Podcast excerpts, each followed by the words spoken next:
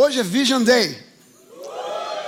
Ou seja, é dia da gente conversar um pouco, compartilhar um pouquinho sobre a visão da igreja, quem nós somos, de onde a gente vem, para onde a gente vai, por que, que nós somos o que somos, do jeito que somos. É, talvez o que eu vá dizer aqui, algumas coisas sejam uma redundância, uma repetição de coisas que você já sabe, já ouviu, já conhece, já percebeu, coisas que talvez não tenham sido ditas de maneira clara, mas você já sacou de algum jeito, você viu nas entrelinhas, você percebeu, entendeu. Mas eu quero falar porque de repente alguém pergunta a você, questiona sobre a sua igreja, sobre a nova, como é que é, e você vai saber exatamente para dizer, você vai poder saber dizer exatamente quem nós somos, onde você está, o que está fazendo aqui, por que disso ou daquilo. A gente precisa conhecer e entender. Num dia como hoje, que é um dia que a gente compartilha sobre a visão, alguém até me perguntou assim, pastor, mas, quantas vezes acontece o Vision Day? A gente não tem uma agenda marcada na agenda da igreja, a gente tem uma série de eventos já marcados até o final do ano.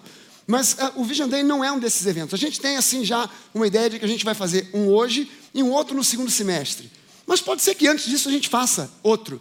É, é, se houver necessidade, a gente faz mais de um, mais de dois, mais de três, mas não está uma coisa assim rigidamente marcada. Mas é importante que você, de vez em quando, ouça sobre o que é, da onde vem, para onde vai, a visão da igreja, aonde você está se metendo, com quem e com o que você está se envolvendo, para que você saiba dizer é, a razão da sua fé e, e para onde essa igreja está apontando. Então a gente vai falar um pouquinho sobre é, é, o entendimento que a gente precisa ter a respeito da igreja que Deus quer que a gente seja. Tem, a gente tem que entender qual é a igreja que Deus que nós sejamos.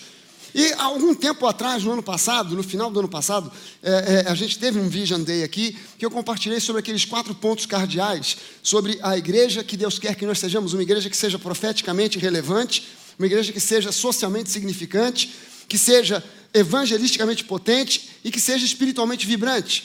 A gente compartilhou disso aqui. Hoje eu quero falar de uma outra, de um outro aspecto, de uma outra dimensão. E é claro, você precisa entender é, que a nossa igreja é uma igreja diferente. Ela foi chamada para quebrar paradigmas. E por isso que eu digo para as pessoas: quando você chega aqui, não importa se você veio de outra igreja, e você diz assim, pastor, eu fui membro da igreja X ou Y durante 5, 10, 15, 20, 30 anos. Ou se você diz, não, eu nunca frequentei igreja nenhuma.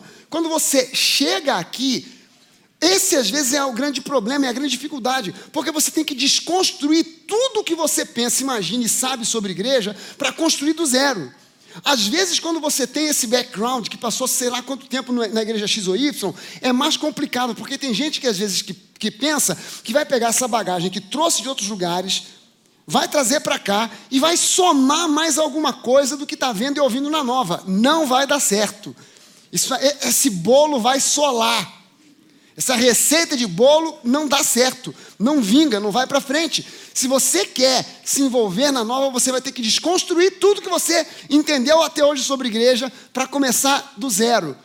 Porque, aliás, até o fato de eu, de eu ter convocado é, o pessoal para vir hoje de bermuda, e a, teve gente até que chegou aqui, ah, pastor, veio merda, hein? Pensou que eu estava brincando, que eu estava fazendo uma pegadinha. Você ia chegar aqui de bermuda e dizer, veio de bermuda, bobão, otário, caiu, né? Não, não, eu, falei e eu pratico. Eu estou praticando aquilo que eu falei. Porque, por que, que eu, eu, eu, eu fiz essa convocação justo para o dia do Vision Day? Porque isso aqui, em si mesmo, é muito mais do que simplesmente uma peça de roupa. É uma quebra de paradigma. Isso aqui já é uma quebra de paradigma. E a gente tem que entender que a nossa igreja é uma igreja que foi levantada, tem sido levantada por Deus, como outras igrejas ao redor do mundo têm sido levantadas para justamente quebrar paradigmas que muitas vezes não tem nada a ver com aquilo que a Bíblia diz, mas que a tradição diz que é assim que é e é assim que tem que ser, e a gente pensa que tem um fundamento bíblico e não tem. Tem lugar nenhum na Bíblia que diga que o homem de terno e gravata é mais ungido do que o homem de bermuda. Mas a gente acredita que é. A gente não, né? Aí, por aí. Vamos, vamos começar a entender, porque tudo aquilo que a gente faz aqui, na verdade, emana da palavra, vem da palavra.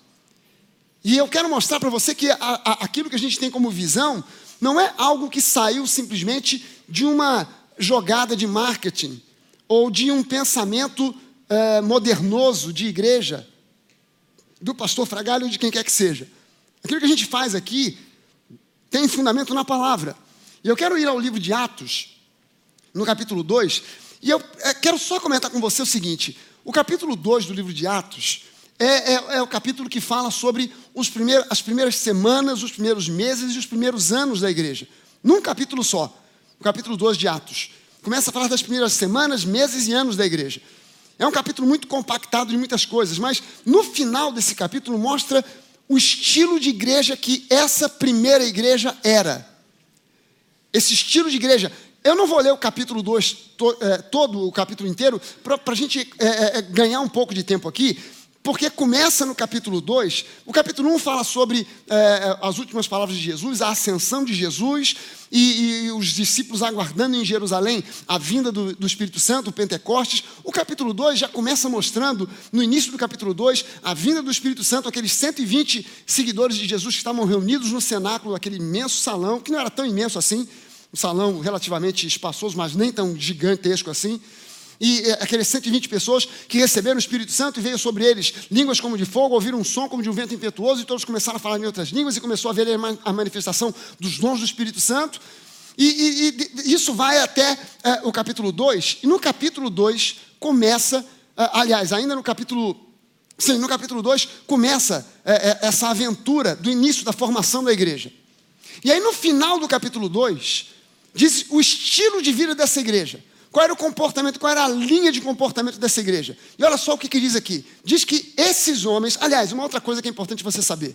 Aqui já não eram mais 12 apóstolos, já não eram mais 120 seguidores ou discípulos. Aqui já era uma igreja de 3 mil membros. Eu quero que você se lembre que uma igreja de 3 mil membros é uma igreja grande em qualquer tempo. Mas na época de Jesus era muito mais. Porque hoje nós vivemos num planeta onde temos mais de 7 bilhões de pessoas. Mas na época de Jesus, era muitíssimo menos gente ao redor do planeta Terra. E uma igreja de 3 mil membros, é, naquele lugar, era algo assim espantoso. Essa igreja, ela, da noite para o dia, ela que tinha 12 pessoas, de repente, no cenáculo estão 120, e algumas horas depois são 3 mil. Gente, 3 mil membros numa igreja, para você ter uma ideia, o brasileiro não, não, não, dá muita ênfase com essa história de estatística, mas o americano que gosta de estatística e que leva isso a sério, diz para nós, eu não tenho os números, porque eu, eu, eu, me lembro que eu estudei essa estatística há muitos anos atrás, é, ela, é, é, é mas ela continua válida hoje.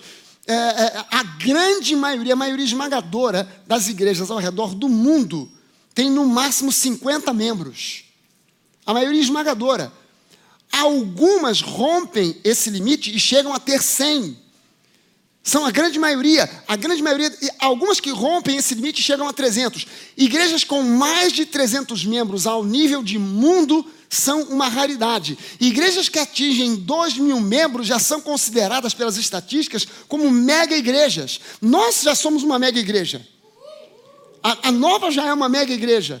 Já é uma igreja que tem mais de 2 mil membros, é, é, já, já, já virou uma mega igreja aos meus olhos ainda não é. Mas aos olhos da estatística do mundo, já é uma mega igreja. Agora você imagina uma igreja que, na época de Jesus, começa com 3 mil membros. Começa com 3 mil membros. E aqui está falando sobre a convivência, não de 12 apóstolos, não de 120 seguidores, mas de 3 mil pessoas.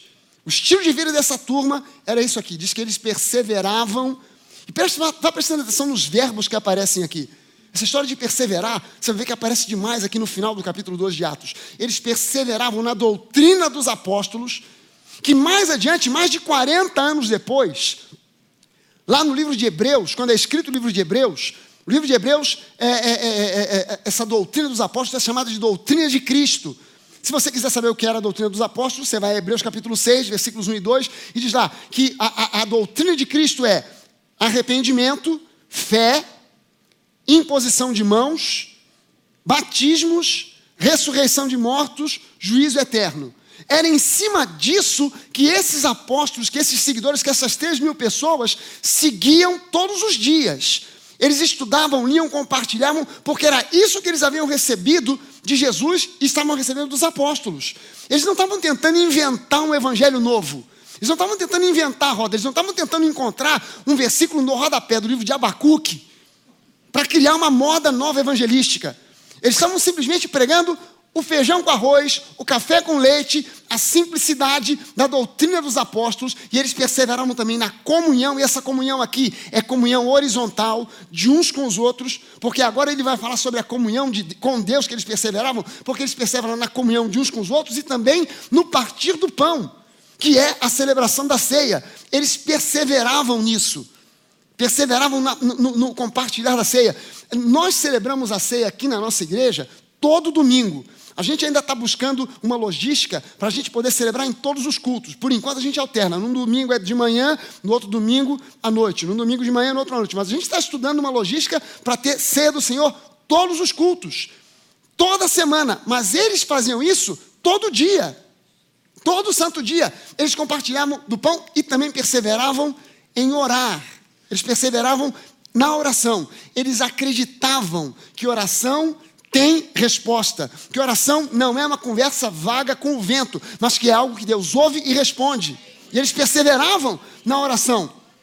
Em cada alma, três mil pessoas, não em metade, não em alguns, não nos mais consagrados, mas em cada alma havia temor. E por causa de tudo isso que você já viu acima, o resultado é que Muitos prodígios e sinais eram feitos por intermédio dos apóstolos. Os milagres eram uma rotina, aconteciam normalmente, comumente, no dia a dia da igreja. Todos os que creram estavam juntos e tinham tudo em comum. Vendiam as suas propriedades e bens, distribuindo o produto entre todos à medida que alguém tinha necessidade. Diariamente perseveravam unânimes. Olha agora os termos que ele usa: perseveravam diariamente, perseveravam. Não era algo que vinha como uma onda e eles iam assim, ah, ah, a onda morreu. Não, eles perseveravam. Havia motivos para eles não se reunirem, para eles não irem todo dia. Poxa, que exagero, todo dia. Mas eles perseveravam diariamente, perseveravam unânimes. Diariamente, perseveravam unânimes, ou seja, numa só visão não numa igreja dividida, não numa igreja onde uns acreditam nos dons do Espírito Santo, outros não, então vão para um lado, outros vão para o outro. Não, eles perseveravam unânimes. Eles perseveravam em unanimidade. No templo, partiam o pão de casa em casa, eles se reuniam no templo, também se reuniam nas casas, e nas casas eles também celebravam a ceia, de casa em casa, tomavam as suas refeições com alegria e singeleza de coração, com simplicidade louvando a Deus e contando com a simpatia de todo o povo. Louvando a Deus diariamente, perseverando em louvar a Deus, essa era a linguagem dessas três mil pessoas. A linguagem deles não era murmuração, reclamação, a vida é dura, está difícil, perseguição. A linguagem deles era louvor, era adoração, era confissão de fé. Eles perseveravam nisso, louvando a Deus e contando com a simpatia do povo, contando com a simpatia dos de fora. Enquanto isso, acrescentava-lhes o Senhor dia a dia os que iam sendo salvos. O crescimento da igreja era, como se diz em inglês, effortless, sem esforço humano. O próprio Deus é que ia acrescentando. Não havia esforço humano para que a igreja crescesse. Havia a, a, a igreja, quando eles viam, e cresceu. Porque passados alguns dias de terem 3 mil membros, de repente eles tinham 5 mil. Ih, caramba, não fizemos nem força. A igreja agora tem 5 mil. Como é que pode isso, né, rapaz? Que surpresa. Na semana seguinte, agora tem 10 mil, Pedro. Como é que a gente faz? É, cresceu. Mas é, o que você fez, Pedro? Qual foi a estratégia? Marketing? Não sei nem o que é isso. Mas é, cresceu. É, é, Deus ia acrescentando. Toda a igreja Toda igreja sonha em ser uma igreja de Atos, capítulo 2. Todas as igrejas onde eu passei não foram muitas. Eu não fui membro de muitas igrejas. É, eu, eu, eu me converti numa igreja, fiquei nessa igreja durante a minha vida toda, numa denominação, não a igreja local. Mudei de, algum, de, uma igreja local para outra, mas eu fiquei na mesma denominação durante anos e da, da, daquela denominação só saí para ser agora nova igreja. Mas eu sempre fui de uma denominação só. E, e, em termos de igreja local, você dá para contar numa mão só o número de igrejas que eu fui, e até na mão do Lula ainda vai sobrar dedo. Eu não, sair de igreja em igreja, pipocando daqui para lá, num monte de lugar, mas eu conheço todas. Eu conheço todas elas. E todas, todas. Não tem ninguém aqui que nunca tenha lido Atos capítulo 2. Provavelmente todo mundo aqui já leu o capítulo 2 de Atos, ou já ouviu uma pregação. E eu já vi pastores ministrando para a igreja: nós temos que ser uma igreja como Atos capítulo 2, nós temos que voltar ao tempo da igreja primitiva, a igreja tem que voltar a ser aquela igreja de Atos capítulo 2, uma igreja assim, uma igreja assado e tal. Eu já vi líderes ensinando, ministrando para líderes a igreja de Atos capítulo 2, a igreja que tem que ser a sua igreja, tem que ser assim, blá, blá, blá.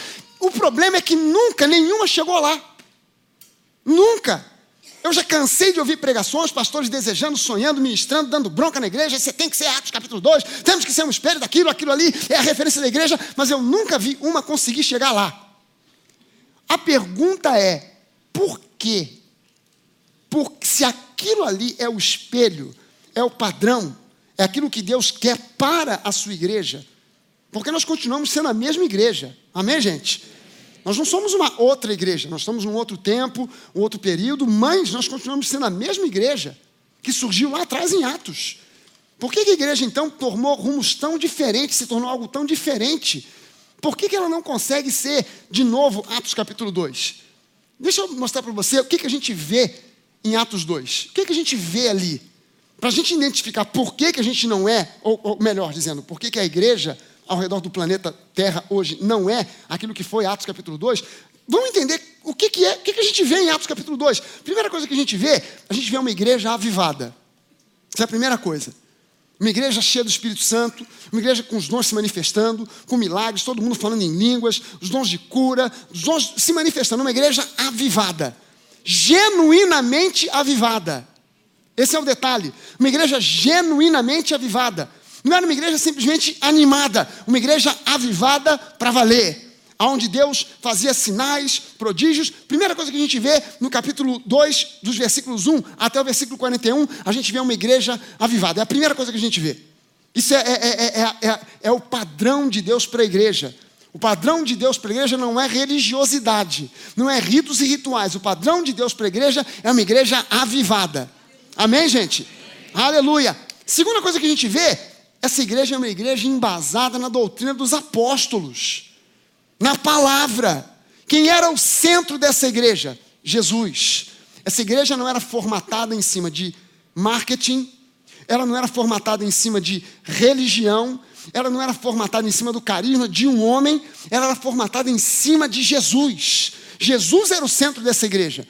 Nas igrejas hoje, num grande número de igrejas hoje, Jesus foi colocado na periferia. E, e, e Jesus precisa ser o centro da igreja. Ele é o Senhor da igreja. Ele é o Senhor da nossa vida. Ele é o nosso amado. Ele é o nosso Deus. Ele é o nosso Senhor. Ele é o nosso alvo. Ele é o nosso padrão. Amém? Ele precisa ser o centro. Essa igreja era, base... era embasada na doutrina dos apóstolos. Eles não estavam tentando inventar a roda de novo. Eles não estavam procurando um versículo para criar uma nova doutrina, para criar uma moda, para exaltar o nome de alguém. Eles estavam simplesmente embasados na palavra da nova aliança em Jesus. E eles eram uma igreja embasada numa forte comunhão. Porque a gente viu ali que eles perseveravam na comunhão uns com os outros, dia após dia, de casa em casa, comunhão entre eles e comunhão entre cada um e Deus. Amém? Comunhão não só na horizontal, mas comunhão também na vertical, de cada um com dois. É o que a gente vê no versículo 42. Ainda no versículo 42, a gente vê que essa igreja é uma igreja que praticava essa doutrina que pregava. Eles partiam o pão de casa em casa. Para eles, partir o pão, celebrar a ceia, não era um mero ritual. Para eles, participar do pão e do cálice era participar da vida do Senhor. Para eles aquilo era fonte de cura, era lembrança do perdão, era lembrança do sacrifício, era, era, era vida fluindo no meio da igreja. E em muitas igrejas a ceia virou um mero ritual. Vão lá os diáconos, tudo bonitinho. Você pega lá o pão, pega o cálice, bebeu, acabou. Já, comeu, acabou. Senta aí. É um mero ritual. Para você ter uma ideia de como a igreja hoje não entende mais a ceia como sendo um fluir de vida da ação, da unção do Espírito Santo, você celebra a ceia uma vez aqui, outra ali. Uma vez por mês. Uma vez por mês tá bom, tá bom nada. Eu quero celebrar a ceia com mais constância. Porque ceia do Senhor é compartilhar da vida do Senhor. É o fluir da vida de Deus no meio da igreja. é o fluir da unção de cura, de libertação, é, é, conscientização de que eu sou nova criatura, de que eu fui perdoado, eu fui lavado no sangue de Jesus, é motivo de celebração. Amém, gente? Em muitas igrejas a ceia é, é, é um velório, aleluia, ceia do Senhor, o pão, aleluia, o pão, o cálice, o cálice. Faça uma autoanálise, não vale nada, não sou eu, sou um miserável, desgraçado. O que, é que eu estou fazendo aqui? Vai embora então, não fica. Agora, Senhor, muito obrigado porque em Cristo eu fui transformado. Eu não valia nada, agora eu sou santo. O sangue de Jesus fez isso na minha vida. Eu, eu, eu era um, um miserento destinado para ir para o inferno, mas agora o Senhor me direcionou para ir para o céu, abriu uma vaga para mim, me comissionou para pregar o Evangelho. Muito obrigado, Jesus. Teu sangue fez isso por mim. É motivo de celebração. Essa igreja entendia isso. Eles partiam o pão e eles oravam, eles praticavam. Para eles, oração não era algo para impressionar outras pessoas, era algo para falar com Deus. Hã? Você já viu gente que, quando vai orar, parece que está querendo impressionar quem ouve e não falar com Deus? É, o camarada está falando contigo numa boa. E aí, rapaz, tudo bem, legal, não sei o quê, pô, vamos orar. Ah, vamos orar. Fulano, pode orar, claro, deixa comigo. Oh, meu Deus, muda a voz a, a religiosidade bota nele um botão um, que é um shift. Ele está no modo normal. Aí vai orar, ele dá um shift para o modo religião. Aí, oh, a voz muda. Aleluia, o Senhor está presente entre nós. Esse, o cara fala com palavras tão difíceis que você ouve a oração e não entende bolhufas. Aquela oração que não vai para lugar nenhum. Senhor, Deus Altíssimo, que se assenta no mais alto trono, cercado por querubins que voam por cima e por baixo, para diante e por detrás, que vai nas nuvens e volta, que vem sobre a terra e bota o pé sobre o estado da terra, e a cabeça sobre as nuvens das estrelas, e que domina sobre toda a terra. o que, que esse cara está falando? Onde é que ele vai chegar? Porque na verdade o cara não está querendo falar com Deus, ele está querendo impressionar você. Às vezes ele nem sabe disso. Mas nessa ignorância, ele simplesmente está falando alguma coisa que é vazia. Esse pessoal não fazia oração para perder tempo, para falar com o vento. Esse pessoal se comunicava com Deus. E Deus realizava milagres e prodígios no meio deles. Amém, gente? Cada membro era cheio de unção. Quando diz lá que havia temor em cada pessoa, isso quer dizer que em cada um havia unção, eles tinham consciência. O apóstolo João escreve isso mais tarde, anos depois, quando o apóstolo João escreve dizendo: Vocês têm a unção. Por quê? Porque a igreja já tinha começado a perder essa noção de Atos 2. Cada um é ungido por Deus, não é simplesmente o pastor. Cada um de nós, a sua oração por qualquer pessoa tem tanto peso quanto a minha oração. A minha oração não tem mais valor do que a sua. Quando você ora por um enfermo, eu oro por um enfermo, a minha oração não tem mais poder do que a sua. Ah, eu orei, o fulano não foi curado, mas é porque não foi o pastor. Se for o pastor, o cara vai ser curado. Não é assim que funciona. Você tem unção sobre a sua vida. Cada um, eles tinham essa consciência. O resultado disso é que aquela igreja tinha uma rotina de milagres. Milagres para eles não era motivo de publicar na revista da igreja. Ah, vamos publicar porque foi um milagre que aconteceu. Há cinco anos que a gente não tinha um milagre, aconteceu, publica na revista. Chama o irmão para dar testemunho. Não, não dava nem tempo, porque era tanto milagre que não dava tempo de ficar chamando gente para dar testemunho. Porque era, é, é, era rotina, era o comum de acontecer milagres. Essa igreja é uma igreja onde fluía o amor ágape. Ágape é a palavra grega que define o amor do próprio Deus, que é o amor incondicional.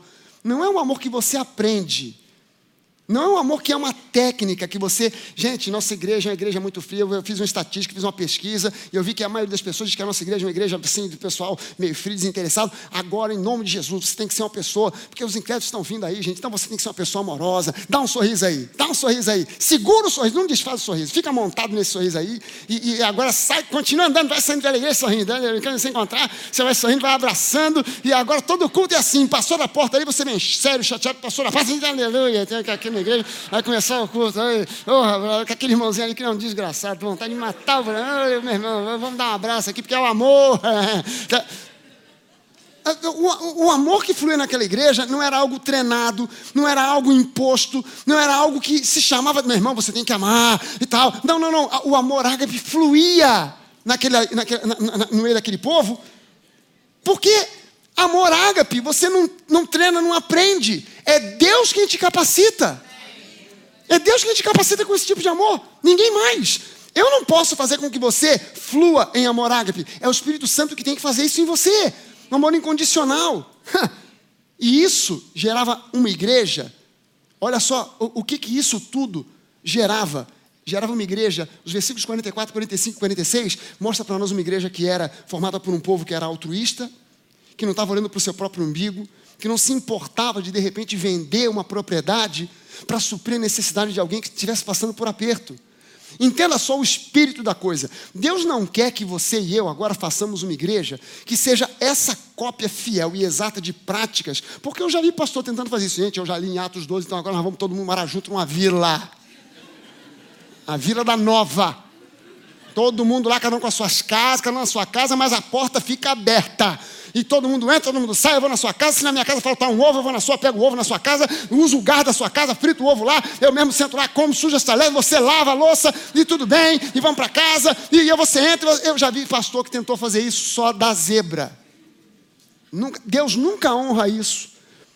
Quando um grupo de crentes se retira para fazer um, uma comunidade, uma fazenda, uma vila, seja lá o que for, isso nunca dá certo.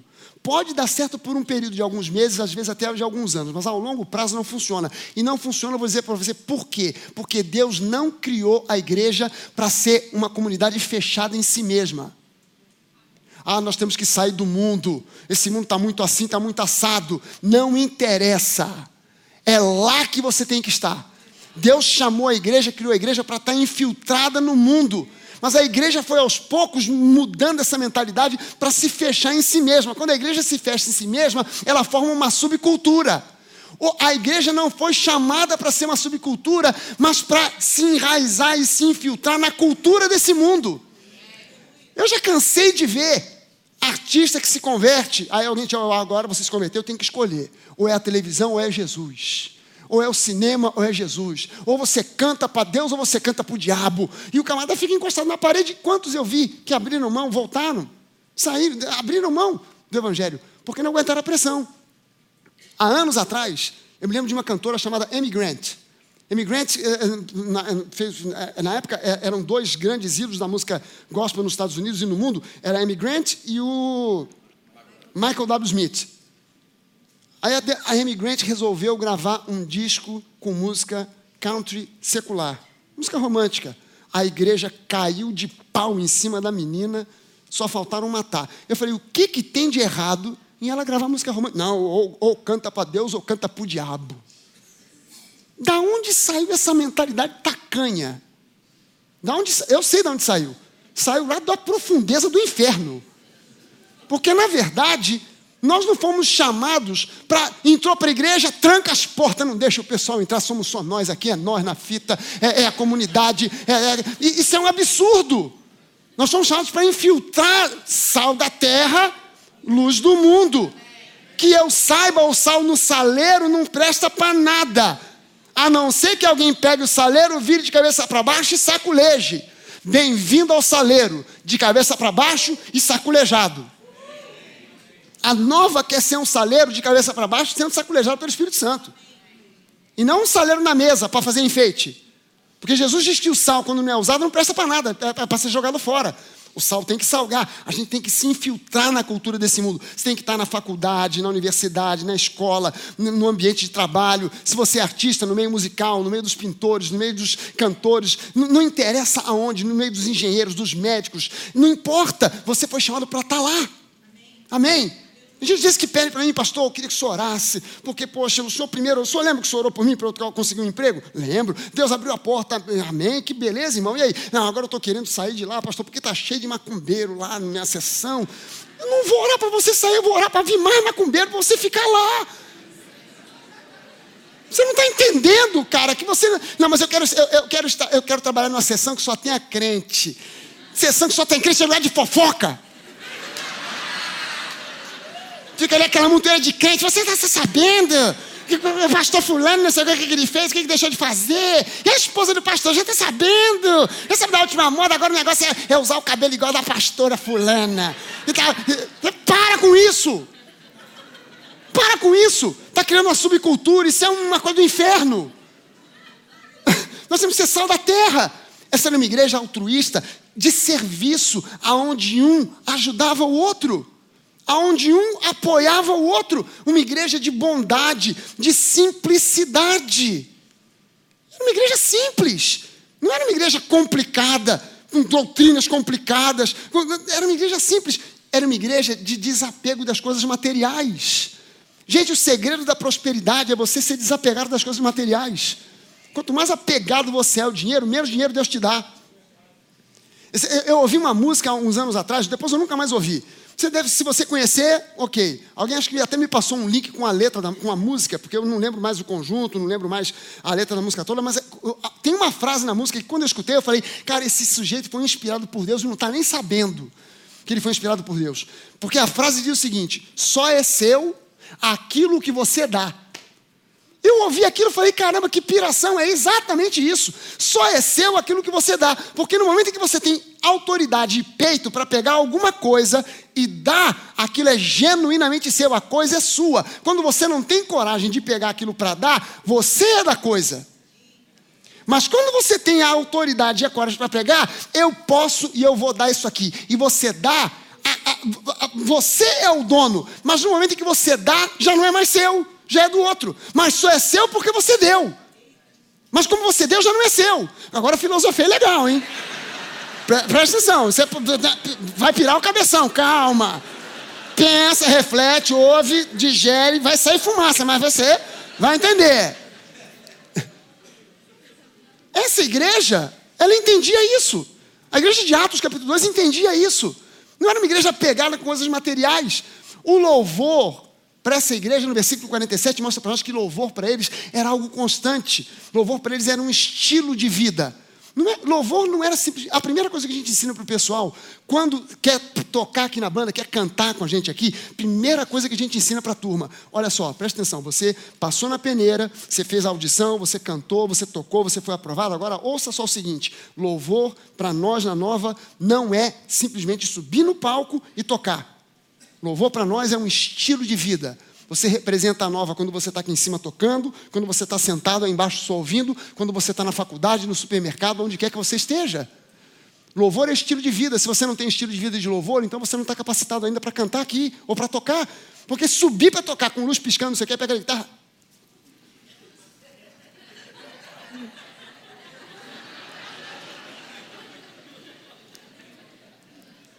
Isso aí aí qualquer artista, em qualquer show, qualquer a, a, a, artista mequetrefe faz isso. Agora, você subir aqui entendendo que isso aqui é só expressão do seu estilo de vida, essa igreja entendia isso. Essa igreja entendia isso. O estilo de vida deles era um estilo de louvor, de confissão de fé. Eles não andavam murmurando, reclamando, falando mal disso, daquilo, daquilo outro. Eles andavam simplesmente louvando e engrandecendo a Deus. Constantemente eles perseveravam nisso. Consequência, eles, eles tinham a simpatia dos de fora. Gente, pensa nisso, eles tinham a simpatia dos de fora. Só, eh, em consequência de tudo que eles eram e faziam. E o evangelismo nessa igreja não era esforço do homem. Era algo que o próprio, Deus, quando olhava aquele estilo, ele dizia: Eu posso abrir a porta dessa igreja para os incrédulos virem, porque aqui eles vão receber o melhor do meu Espírito Santo. É, é, o normal da igreja, isso aqui, que a gente vê em Atos 2, é uma vida de uma igreja sadia. É a vida normal da igreja sadia. Amém? E a igreja hoje? Não estou falando dessa igreja, graças a Deus. Não estou falando que todas as igrejas sejam assim. O que, você, o que eu vou mostrar para você aqui é mais presente em algumas igrejas, menos em outras. Alguns itens são mais evidentes, outros são menos. Mas em 99, qualquer coisa por cento das igrejas, o retrato que a gente tem é isso que eu vou mostrar para você aqui. A igreja hoje, muitas vezes ela é animada, mas sem a genuína unção do Espírito Santo. Ser animada, há, pessoas às vezes que confundem as coisas que vêm aqui, olham a nossa igreja, nossa igreja hoje, para bem ou para mal, não sei, eu creio que é para bem, mas a nossa igreja hoje está servindo de modelo para muitas igrejas. Gente hoje pela manhã teve um casal aqui que veio de uma cidade do interior de São Paulo, já fronteira com Mato Grosso. Eles começaram a assistir, o pastor começou a assistir uh, os nossos encontros pela internet, as minhas pregações, começou a anotar, começou a estudar, a cabeça do cara mudou. Ele começou a ministrar para a igreja, o pessoal da igreja começou a entrar na internet, ver os cultos do Flastur Fragale e tal, e lá o pessoal agora já me convidaram para ir lá para fazer uh, uh, o nosso, lançar o nosso CD lá e aproveitar fazer um seminário lá e coisa e tal. E, e, a igreja está pegando fogo lá. Uma igreja que eu não tinha ideia, não conheço, nunca vi. Mandaram para mim um e-mail, pastor, a gente está convidando para o senhor para vir. E hoje um casal veio de lá, vieram aqui só para isso. Não vieram para conhecer as praias, vieram aqui só para conhecer a igreja. Nossa igreja hoje é uma referência para várias igrejas.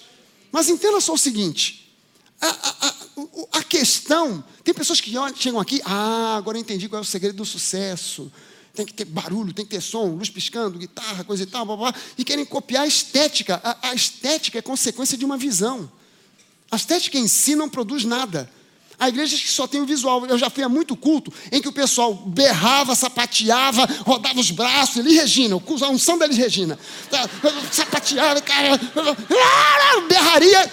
E, eu, e o Espírito Santo não estava lá. Unção mesmo para valer? Não tinha. Você já foi a algum encontro assim? Já viu algum encontro desse tipo? Que assusta, você fala, você entra e fala assim, caramba, o que, que é isso, rapaz? Parece uma história que eu me lembro que eu ouvi, que o, o bêbado passou na porta da igreja. A igreja estava lá dentro daquele culto rolando, aquele culto reteté, todo mundo lá berrando. Ah! Ah! E o bêbado passou perguntou para o cara que estava na porta: O que está acontecendo aí dentro? Aí o cara na porta respondeu: Isso é Jesus que está operando. Aí o bêbado falou: Mas precisava sem anestesia? O camarada não podia entender que aquela aberração ali, Jesus está operando é sem anestesia, por favor. Às vezes você vê aberração, sapatinho de fogo, sapatinho. Cadê o Espírito Santo para valer? A unção mesmo não está ali. Porque a unção de Espírito Santo presente é muito mais do que sapateado, é muito mais do que berraria, é muito mais do que girar braços. Unção presente é gente transformada é vidas abençoadas, é gente curada, é, é, é gente sendo atraída e dizendo: caramba, agora eu estou entendendo que o Evangelho é isso aí. Isso é unção presente real para valer. Amém? Muitas vezes a igreja está embasada em doutrinas de homens, em tradições, em legalismo, cheia de maneirismos e práticas não bíblicas. Gente, para para pensar e analisar, e você começa a ver que Há tantas igrejas embasadas em doutrinas de homens, interpretações errôneas da Bíblia, e, e, o homem cria uma doutrina, cria uma maneira de interpretar. Ah, não, mas o pastor está com a razão, ele é o líder, ele é que sabe. É, é, com, com, com, tradições, é, cheia de tradições, a, acreditando que a tradição é o que vai realmente sustentar a igreja, e, e com legalismo violento dentro da igreja, é, é, com maneirismos. gente, esse ranço tem que sair. Esse ranço desses maneirismos que, que, que a pessoa olha para você, ah, esse aí é crente. Olha só o que ele está falando ali, olha o jeito que ele está falando. Você entra no ônibus, está lá você no ônibus, no BRT. Você está se segurando, para, não precisa nem segurar, porque o BRT fica aquela lata de sardinha, você está em pé, se você ficar quietinho, você não cai. Porque está lá todo mundo, um apoia o outro, um segura o outro. Você imagina, o camarada não é da igreja, está ali no BRT, aí tem duas pessoas crentes sentadas num banco, ele está ouvindo, Aí a pessoa comenta com outra: rapaz, ontem lá na igreja o fogo desceu. O cara aqui esticou: opa, tragédia na igreja. Mais tarde, com certeza, vai dar no jornal. A igreja pegou fogo. Quantos será que morreram? Deixa eu ouvir aqui. Porque ele que é de fora não entende essa linguagem. Porque essa linguagem virou a linguagem da subcultura. Você chega aqui, se você me cumprimenta, Paz do Senhor, irmão. Eu entendo. Mas se você der o azar de cruzar com uma pessoa que é um visitante e disser paz do Senhor, irmão, o camarada vai olhar, irmão, que mané, irmão, rapaz, nunca te vi. Meu pai andou por aí fazendo algum tipo de viagem que eu não estou sabendo. Que história é essa? É, é, a gente perde essa naturalidade de simplesmente dizer, pô, e aí, beleza, tudo legal? Como é que foi tua semana? Foi tudo bom? A gente é, entra no modo, faz o shift no botão e entra no modo religioso. Paz do Senhor, Deus, Deus abençoe. Paz do Senhor, irmão, aleluia. Glória a Deus. É, é, eis que vejo a unção sobre o irmão. Que beleza, que maravilha. É, a gente entra nesse, nessa coisa e, e, e, não percebe. Há igrejas que você vai e tem que ter profecia. Aonde é que está escrito na Bíblia que tem que ter profecia? Aí a pessoa entra nesse maneirismo. Eis que o Senhor te diz, irmão, uma grande bênção está para vir sobre a sua vida. Pô, não me disse nada, eu já estou esperando por isso, ó.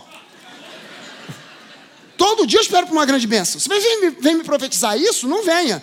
Ou então, vem, é, eis que o Senhor me mostra, há um urubu sobre a sua cabeça.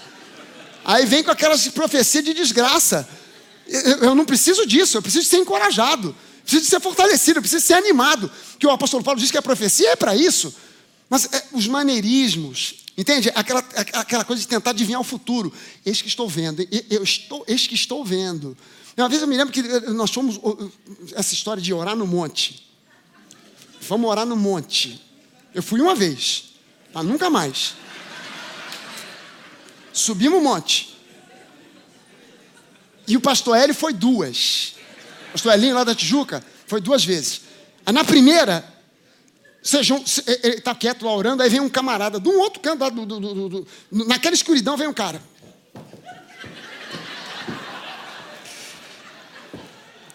Varão, olha o jeito de chamar. Já começou no maneirismo, já começou na coisa, varão. O Senhor me diz que você está com um problema sério de estômago. Eu? Tenho nada, como de tudo, não sinto nada. Não, tem. E o remédio que o Senhor está mandando você tomar é radical. Radical é um complexo de vitamina para criança. Mal sabendo o camarada que estava falando com um pediatra. O que, que é aquilo ali? Religiosidade, maneirismo. É, é, é, aquele ranço que o cara vai pegando um com o outro. Por isso que você chega aqui, você tem que desconstruir toda aquela maluquice que você já viu ou deixou de ver, para construir do zero. Porque, claro, a gente quer ver a unção do Espírito Santo genuína e não falsas manifestações. Amém, gente? Práticas não bíblicas, eu estou cansado dessa história. É, é, sal grosso ungido, é sei lá mais o quê. E, e Jesus fica para um canto e a pessoa confia mais num pacote de sal do que na palavra. Pelo amor de Deus, isso é macumbaria evangélica. Resultado disso é que gera comunhão fraca. Ah, não, pastor, na minha igreja a comunhão é forte porque nós temos uma célula. Na minha célula, célula não produz comunhão forte coisa nenhuma. Porque, em geral, na maioria das igrejas, célula nada mais é do que um meio, um esquema para manipular a vida de pessoas. Mais nada. Mais nada. É só um sistema para manipular vidas. O líder está ali satisfeito da vida porque ele está tendo a oportunidade de manipular outras vidas, porque ele mesmo é manipulado por outros líderes acima dele. Então ele pode descarregar agora nos outros aquilo que ele sofre que vem de cima. Ele passa para baixo. E aí se cria um sistema em que você vem todo alegre, feliz, pensando que você vai agora participar de uma comunhão e você vai ser manipulado porque você já não pode mais usar a roupa que você quer, você já não pode mais comprar o carro que você quer, você já não pode comprar o apartamento que você quer, morar no bairro que você quer, porque tudo tem que passar pelo crivo do líder. Ele é que tem a unção sobre a sua vida de autoridade. Pelo amor de Deus. E, e pessoas inteligentes se submetem a isso. Eu não consigo entender. Mas é, é, é, é, aquela história do sapo que é jogado na água fervendo. Se ele é jogado na água fervendo, ele pula. Mas se ele bota, é colocado na água fria, esquenta o fogo e vai aquecendo devagarinho, ele morre cozido.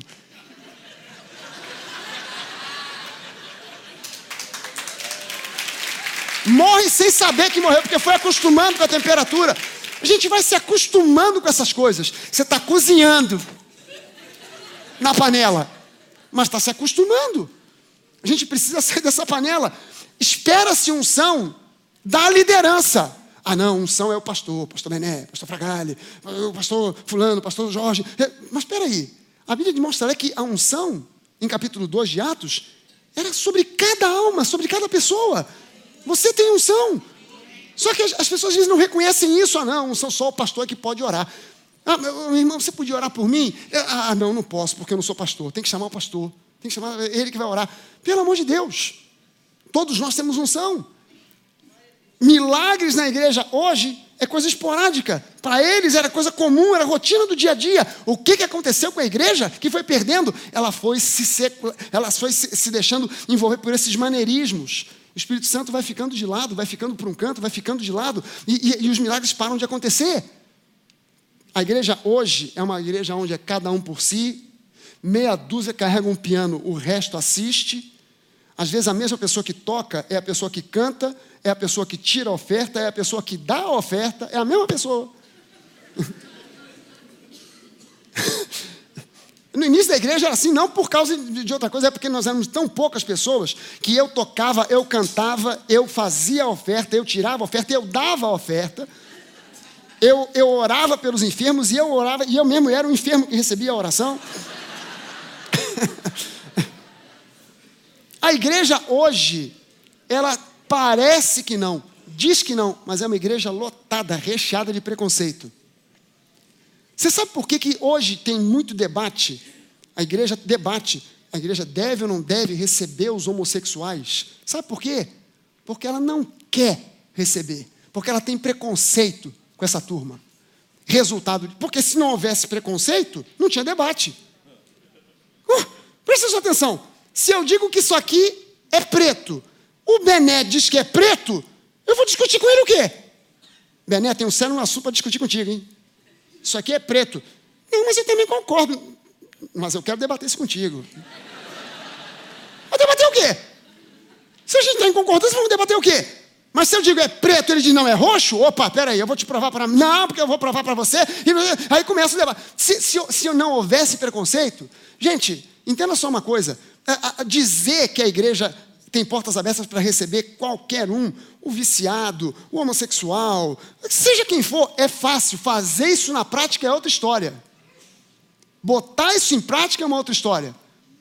Dizer isso na teoria é mole. A igreja hoje é uma igreja preconceituosa. A igreja hoje é uma igreja de complexidade. As pessoas chegam na igreja com a cabeça dando nó.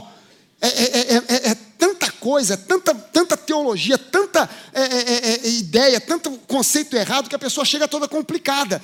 Para mim, chega a ser um espírito. Sai o espírito de complicação, em nome de Jesus. Ou coisa. Meu Deus do céu. A igreja tem que ser descomplicada. Nós temos que ser pessoas descomplicadas. Amém? A, a igreja tem que ser de pessoas descomplicadas. É, é, já basta a complicação que tem no mundo. Jesus diz isso: já basta ao dia o mal do próprio dia. Ainda vou complicar ainda mais.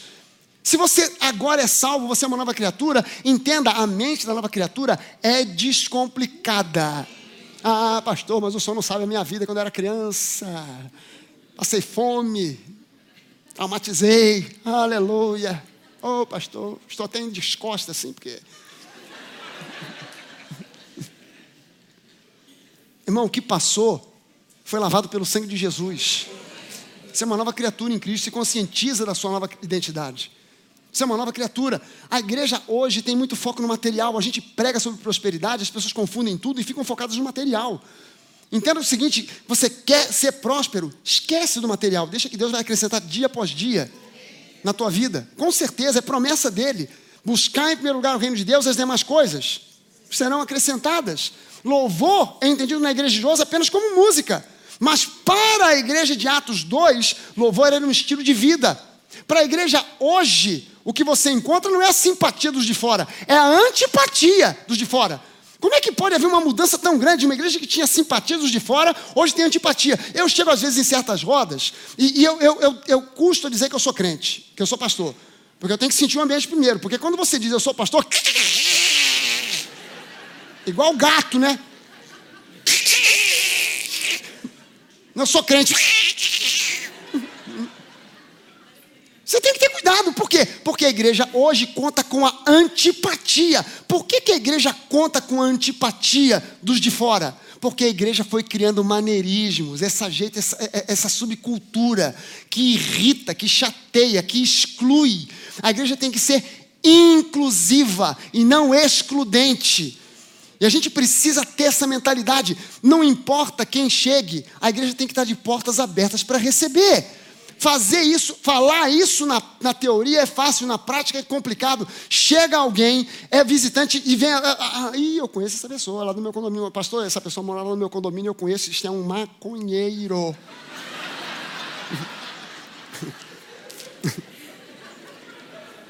Vai influenciar os jovens da igreja, pastor. Vai vender maconha na vibe. Olha, pastor, abre o olho. O sujeito chega ali com um, um bafo alcoólico, um bafo de cachaça, senta, forma logo uma ilha. O cara fica sozinho, um buraco em volta assim. Gente, tem lugar para sentar aqui, ó. Tem lugar, ninguém quer. A igreja está socada de gente, mas ali fica uma ilha, ninguém quer sentar perto. Por que não? O cara está o cara tá fedendo a cachaça, isso aí e tal. Vai, vai me em nome de Jesus, está amarrado, repreendido. Gente, entenda só uma coisa.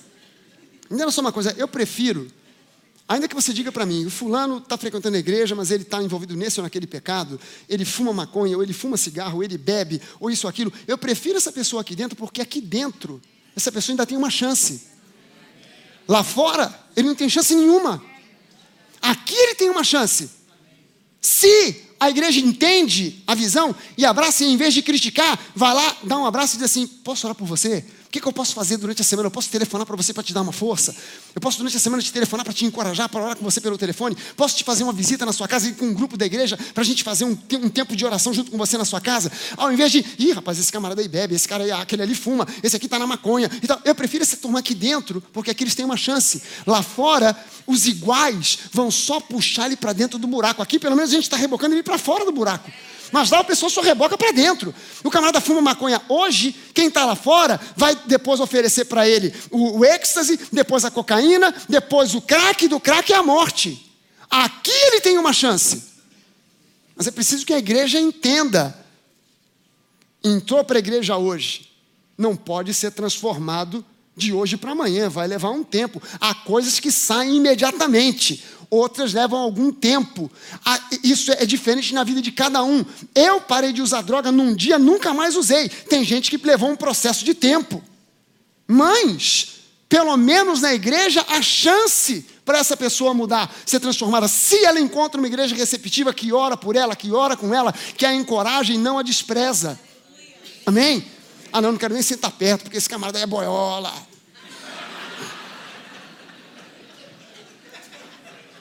Ah, essa aqui não sendo lá, não, esse é sapatão. Meu irmão, para com isso.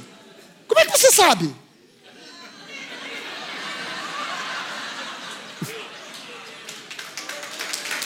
Para com isso.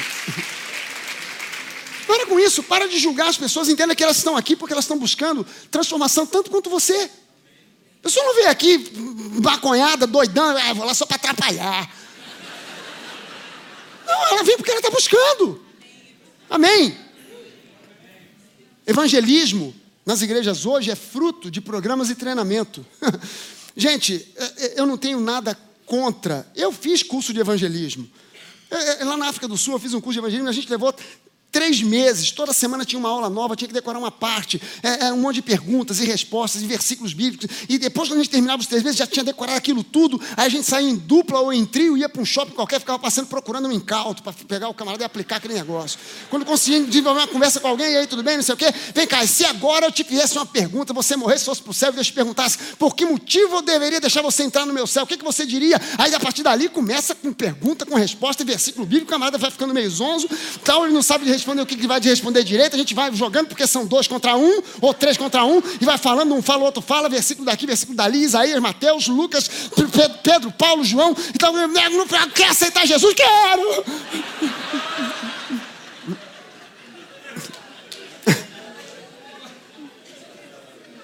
Mas olha, eu não tenho nada necessariamente contra, mas entenda só o seguinte: na igreja de Atos 2, Deus ia acrescentando dia a dia aos milhares.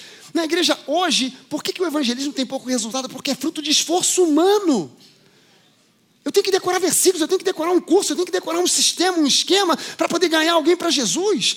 E, e, na verdade, gente, evangelismo genuíno é você viver o evangelho. Pregue o evangelho para todo mundo à sua volta. Se preciso for, até falhe alguma coisa. Você de boca fechada tem que ser expressão de Jesus.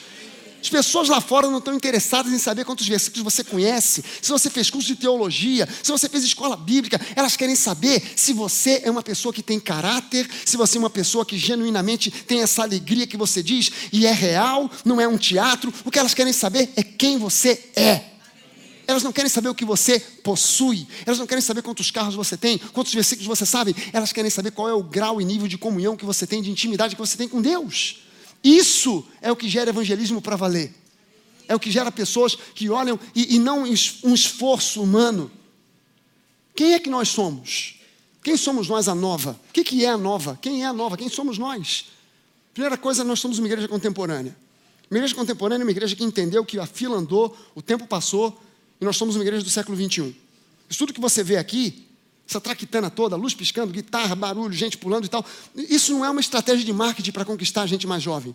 Nós somos uma igreja contemporânea e uma igreja contemporânea é uma igreja de espírito jovem. Porque é óbvio, ninguém quer envelhecer, ninguém quer ficar velho.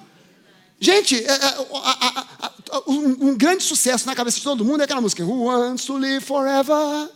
Who wants to live forever? Todo mundo, eu, eu, eu. Gente quer viver para sempre. E eu, quando eu tinha 10 anos de idade, quando alguém dizia assim, a fulana de tal, a dona fulana de tal, tem 42 anos, todo mundo dizia, uma senhora. E o comportamento daquela mulher era um comportamento mesmo assim de uma senhora. Ela que até então, até antes dos 40, se vestia de uma maneira mais primaveril e tal, com aqueles vestidos com florzinha, fez 40 agora, é no taillé. Aquele jeitão assim, bem sério e tal, coque, aquele jeito bem senhor. Já, já, já, já começava a ter um comportamento de senhora. Hoje, hoje, ninguém quer ficar velho. Todo mundo quer ter um espírito, todo mundo tem um espírito jovial, todo mundo quer ser jovem, todo mundo procura se alimentar melhor, toma vitamina, isso e aquilo. Eu estava ontem, sábado, eu estava no, no, no, no treino de crossfit, aí o pessoal no final começaram a bater para, poxa, a gente precisa fazer uma equipe de master para competir não sei aonde. A equipe de master é só pessoal com mais de 40 anos. Quantos anos você tem? 42. Então pode vir para a equipe. Você tem 40, 45, 44. Então, não sei o que. Chegaram para mim e você? Eu falei 58. Uau! Que? 58! Com essa, eu quero chegar lá com essa disposição, viu? Todo mundo, poxa, caramba, eu quero chegar lá com essa, com essa disposição e tal. Foi espalhando a notícia para todo mundo. Aquele, o Fragalho, aquele cara lá, o cara tem 58, ah, não é possível. Por quê? Porque hoje todo mundo cultiva um espírito de jovialidade. Todo mundo. Todo mundo se alimenta melhor, toma vitamina, faz ginástica, vai à academia, malha, para ficar. Só que é impossível, é impossível você não envelhecer. O relógio está fazendo tic-tac, tic-tac, tic-tac, e a cada segundo fica um pouco mais velho. Envelhecer é impossível, não dá para evitar. O que você pode evitar é ficar ultrapassado. Hoje, não adianta você dizer, no meu tempo é que era bom. Telefone não era esse negócio de digital, não, era na rosquinha.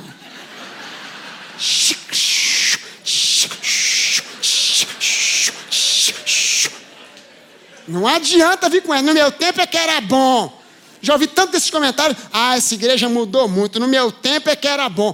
Pega um DVD, pega um vídeo, pega um vídeo cassete, uma VHS daquela época de 20 anos atrás para você ver que miserê o som era ruim, o instrumento era ruim, o músico era ruim, a música era ruim.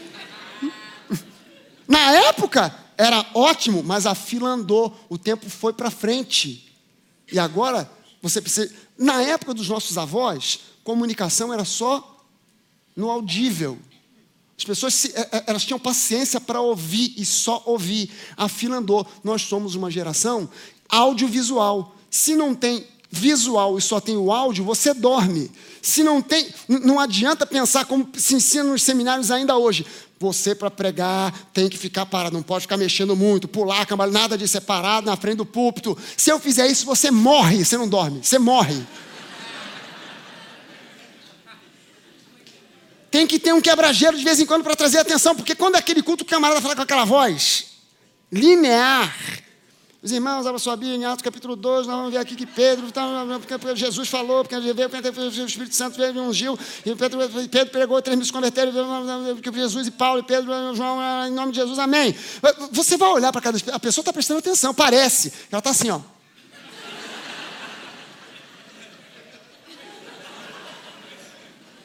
O corpo está ali, mas o espírito já foi embora ou está no Barra Shopping fazendo compra, na FENAC, ou está no Preso Nick fazendo as compras da semana. E aí quando termina que o pastor. Porque no, aí no final o cara dá um berro. Em nome de Jesus, amém! Amém, amém, amém. É. Aleluia. Não pegou nada. Ah, isso tudo, a igreja do século, as pessoas desse século, nós somos uma geração audiovisual.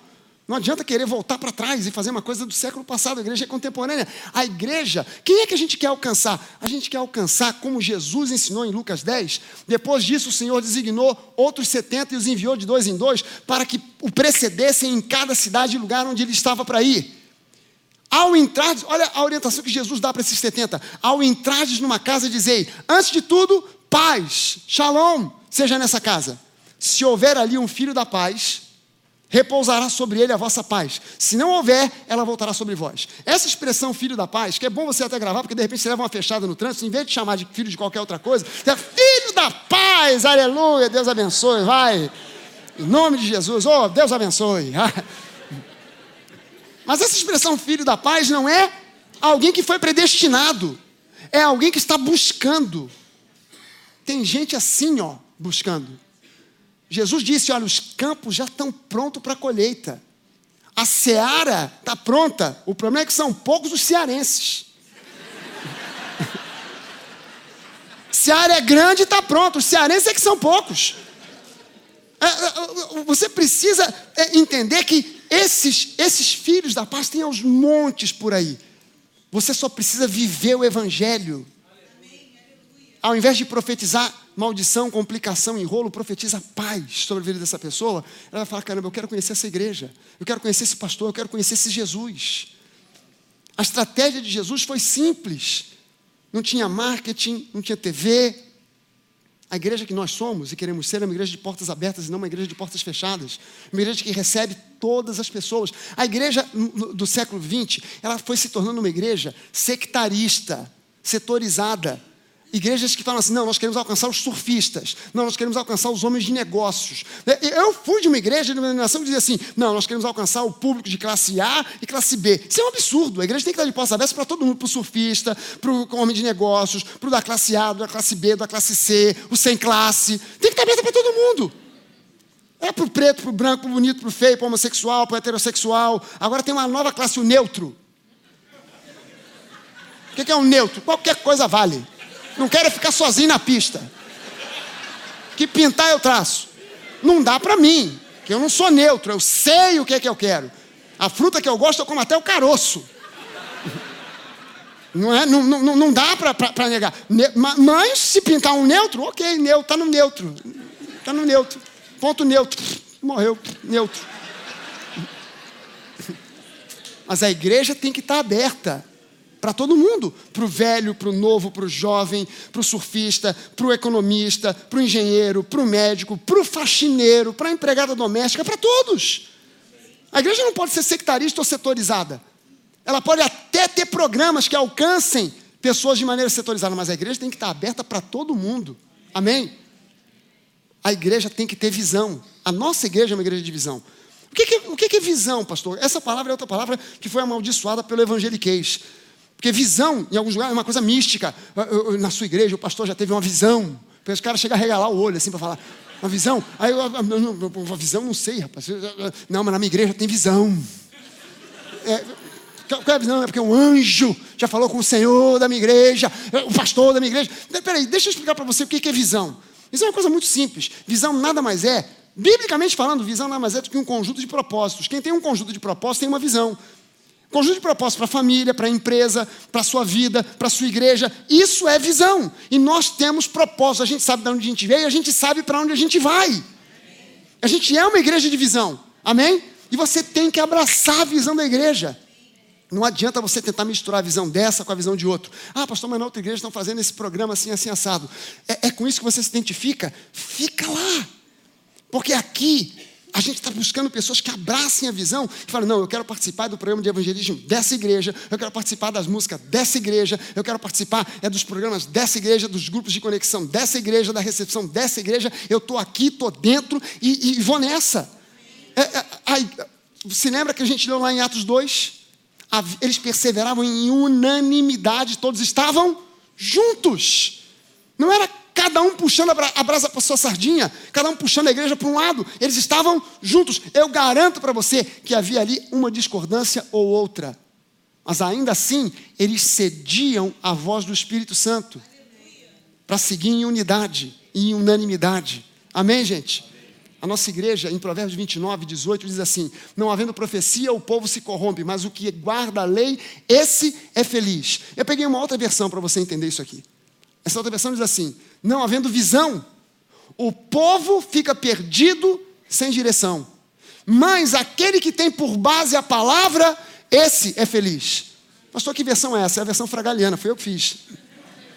Não, mas fica tranquilo que eu não inventei nada. Eu fui lá no original, no hebraico, vi as palavras e traduzi. A, a palavra profecia pode ser traduzida como visão, e está tudo traduzido exatamente como poderia ser.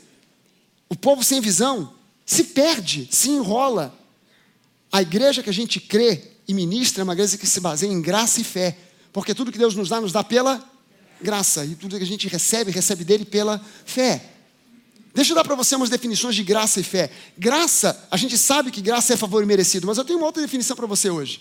Graça é a força que vence o legalismo. Aonde você encontra legalismo, você pode ter certeza. A, a, a, não tem um pastor no mundo hoje que tenha coragem de dizer: não, na minha igreja a gente não prega graça. Todos os pastores vão dizer para você: não, nossa igreja, é, claro, é a graça, o evangelho da graça. Mas na hora que você ouve o que é pregado, legalismo. Legalismo, legalismo. É, e, e aonde o legalismo entra, a graça sai espirrada pela janela. Porque aonde a graça prevalece, quem sai espirrado para fora é justamente o legalismo. Porque a graça é a força que vence o legalismo. O que é fé? Fé, a Bíblia define como certeza e convicção, lá em Hebreus 11. Mas eu quero dar uma outra definição para você sobre fé. Fé é a força que vence o medo, a incredulidade e a dúvida. Força que vence o medo. O mundo hoje é um mundo que vive com medo. Medo de tudo.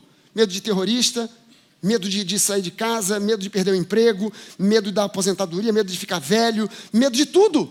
Tudo é motivo de medo. Medo de andar de avião, de andar de barco, de navio, de andar de carro, medo de tudo. E, e, e a, a força que vence o medo é a fé. A força oposta à fé não é a incredulidade, é o medo. E pela fé a gente vence o medo. O mundo hoje é um mundo que tem vergonha e medo de crer. Então o mundo permanece em incredulidade. Mas ser incrédulo hoje é até um atestado de burrice. Porque até os cientistas que estão em nível de ganhar prêmio Nobel estão se convertendo porque chegaram à conclusão que é impossível que tudo que existe tenha existido como fruto do acaso ou de uma evolução. Gente, presta sua atenção numa coisa. Nós, a, a vida existe no nosso planeta, ok. Que a gente saiba, não tem vida. Eu não discuto para você se, com você se existe ou não existe ET. Mas eu garanto para você que dentro da nossa galáxia não tem viva alma além do planeta Terra. Nas galáxias próximas conhecidas também não tem. A nossa galáxia, olha só, a nossa galáxia, entre todas as galáxias que a gente consegue ver, é a única que teria condições para a vida humana existir. Porque todas as galáxias são verdadeiras tempestades, tempestades, tempestades cósmicas com um meteorito voando para tudo quanto é lado, meteoritos às vezes não de, de alguns quilos, mas de toneladas, de quilômetros às vezes também voando para tudo quanto é lado, um se chocando contra o outro. Todas elas são assim. A única que é um pouco melhor é a Via Láctea. E quando você olha a Via Láctea, ela tem a forma de uma espiral. Por quê? Porque ela é fruto de uma tempestade cósmica. E nós estamos justamente na beirinha da Via Láctea. Ela tem uma forma de um disco é, é, é oval. A gente está bem na beira de um desses braços dessa espiral é, é, bem na beira, porque na beira é um lugar de calmaria. Se a gente estivesse no centro da Via Láctea, não existia, porque lá é uma tempestade violenta. A gente está justamente, coincidentemente, a gente está na beira. Coincidentemente, nós estamos diante de uma estrela de quinta grandeza. Se fosse uma estrela de quarta grandeza, a gente morria torrado. Mas coincidentemente, a estrela que aquece o nosso planeta é o Sol, que é uma estrela de quinta grandeza. Coincidentemente, esse planeta gira em torno de si mesmo num período de 24 horas. Se fosse um período mais longo, o lado que fica exposto ao Sol torrava, o lado que fica contrário ao Sol congelava. E no dia seguinte você estava assim, ó. Freeze. Você ia morrer congelado. E do lado de lá o pessoal ia morrer esturricado. Mas coincidentemente, ela gira no tempo certo para aquecer, esfriar, aquecer, resfriar. Coincidentemente, esse mesmo planeta está no local exato que devia estar, porque se fosse um pouco mais perto do Sol, torrava, se fosse mais longe, congelava. Coincidentemente, esse planeta tem a superfície na espessura certa, porque se a Terra fosse mais fina, ia ter terremoto para tudo quanto é lado. Você ia estar na beira da praia do Recreio conversando com alguém, de repente ia abrir uma cratera e aquele seu amigo ia ser ejetado. Puf! Foi mais um. Deixa eu sair de perto, daqui a pouco é aqui. Ia ter. Um, em tudo quanto é canto, terremoto sem fim. Se fosse mais grossa, a terra seria pedregosa, você não ia conseguir plantar para colher. Sem colheita, não tem animal, não tem gado, não tem alimento, não tem vida, não tem gente. Mas coincidentemente ela tem a espessura certa que tinha que ter. Tudo é fruto de coincidência. E mais, quando você começa a juntar essas coincidências, elas perdem a possibilidade matemática de serem coincidência. Você pega o ser humano e o ser humano tem no gene, na sua fita genética, no DNA, ele tem toda a informação do seu passado e do seu futuro e dos seus descendentes. A informação toda sobre ele, o seu passado, os seus antepassados e os seus futuros filhos, netos e bisnetos. Gente, informação é fruto de inteligência. Informação nunca é fruto do acaso. Aí os cientistas olharam para isso e falaram: gente, se nós dissermos que tudo isso é fruto do acaso, nós somos burros e nós somos cientistas, candidatos a prêmio Nobel. Deus realmente existe. Existe uma força, uma inteligência. Eu tenho um DVD de um camarada, de uma entrevista com um, biólogo é, em inglês chamado Richard Dawkins. Já ouviu falar desse cara? Ele é o papa da incredulidade. Ele sai por aí fazendo palestra contra Deus, contra a igreja, contra Jesus. Aí o entrevistador, muito gaiato, faz uma pergunta para ele: Doutor, o, o, vídeo é muito interessante, mas não tem dublado, não tem legenda, só tem em inglês. Mas algum dia desse eu trago aqui para a gente assistir numa sexta-feira. Aí ele pergunta assim: Doutor Dawkins, da onde então veio a vida? Aí o, o, o Dawkins, ele para e fica assim. Aí o pessoal do vídeo, na edição, botou aquele grilinho, né? Cric, cric, cric, cric, cric. Aí ele para, pensa, provavelmente foram ETs que vieram à Terra, semearam a vida e foram embora. Aí o cara perguntou: e os ETs? De onde vieram? De outros ETs que foram até o planeta deles, semearam a vida e foram embora. Sim, e esses outros também de outros ETs. Peraí, isso aí não tem origem, isso aí não, tem, não acaba nunca, isso é um, é, é, é, é um movimento sem fim. Aonde começou tudo? Ainda que seja assim, aonde que começou? É é, você entende que os caras chegaram à conclusão de que é uma estupidez pensar assim? E que na verdade é, informação é fruto de inteligência, e que alguém com muito mais inteligência do que eu e você criou tudo isso, e só tem uma explicação: é Deus. Amém? Amém? E o único Deus que faz sentido é o Deus da Bíblia? Hum. A igreja que a gente quer ser é uma igreja onde o povo entende participatividade. Você recebeu aqui, quando você entrou, uma fichinha dessa aqui. Se você não recebeu, vai receber. Eu vou mandar fazer uma blitz ali, revistar todo mundo. Quem não tem ficha, vai pegar uma. Aqui atrás tem todos os, ou quase todos os ministérios aqui da igreja. Está faltando aqui, por exemplo, Ministério de Mulheres e tal, mas, enfim, tem quase tudo aqui. Se você não se encaixa em uma dessas coisas aqui, meu querido, você. Você não tem jeito, você não tem remédio. Você não tem remédio. Você realmente é um caso perdido. Sinto te dizer, nem oração, nada, nada, nada, unção com óleo, aquele óleo queimado, óleo 40, óleo de caminhão. Pode ungir você com óleo de caminhão queimado, não vai resolver. Se você não encontrar identificação em alguma coisa aqui, mas a gente fez questão de você preencher para você pensar, peraí, deixa eu me envolver nessa área, naquela área, que seja num grupo de conexão, que seja na área de iluminação. Gente, a igreja de Atos, olha como é que funciona a igreja dos dias de hoje. Pessoa olha e faz alguma crítica não gostei daquela luz, está queimada, aquela lâmpada e tal, e aquele banheiro lá está sujo. Pastor, estou fora, porque eu, não gostei. Aquela irmã lá, inclusive, lá não me tratou legal, lá na livraria, não me tratou bem, e eu estou saindo fora. Essa é a igreja de hoje. A igreja de, a mentalidade da igreja de Atos é aquela lâmpada está queimada, não gostei daquela luz, aquela irmã não me tratou legal, o banheiro está sujo. O que, que eu posso fazer para ajudar e cooperar para esse problema ser resolvido? Pastor, deixa me envolver com a iluminação da igreja. Pastor, me dá um esfregão aí que eu vou limpar o banheiro. Pastor, eu vou participar ali da livraria, porque a irmã não me tratou legal e eu quero tratar as pessoas bem. Eu quero ser parte da solução e não do problema. Você está entendendo que é fácil criticar? Difícil é você se envolver para resolver o problema que você enxergou. Se você enxergou o problema, é porque Deus te mostrou para você se envolver e ajudar a resolver, não para sair criticando simplesmente. A igreja de Atos era uma igreja de participatividade, todos estavam juntos, havia unanimidade, eles perseveravam. Você tem que ser parte disso, vestir a, a camisa, abraçar a visão para a gente caminhar juntos. E eu tenho certeza, quando você começa a se preocupar com os problemas do reino, Deus começa a resolver os teus problemas. Amém?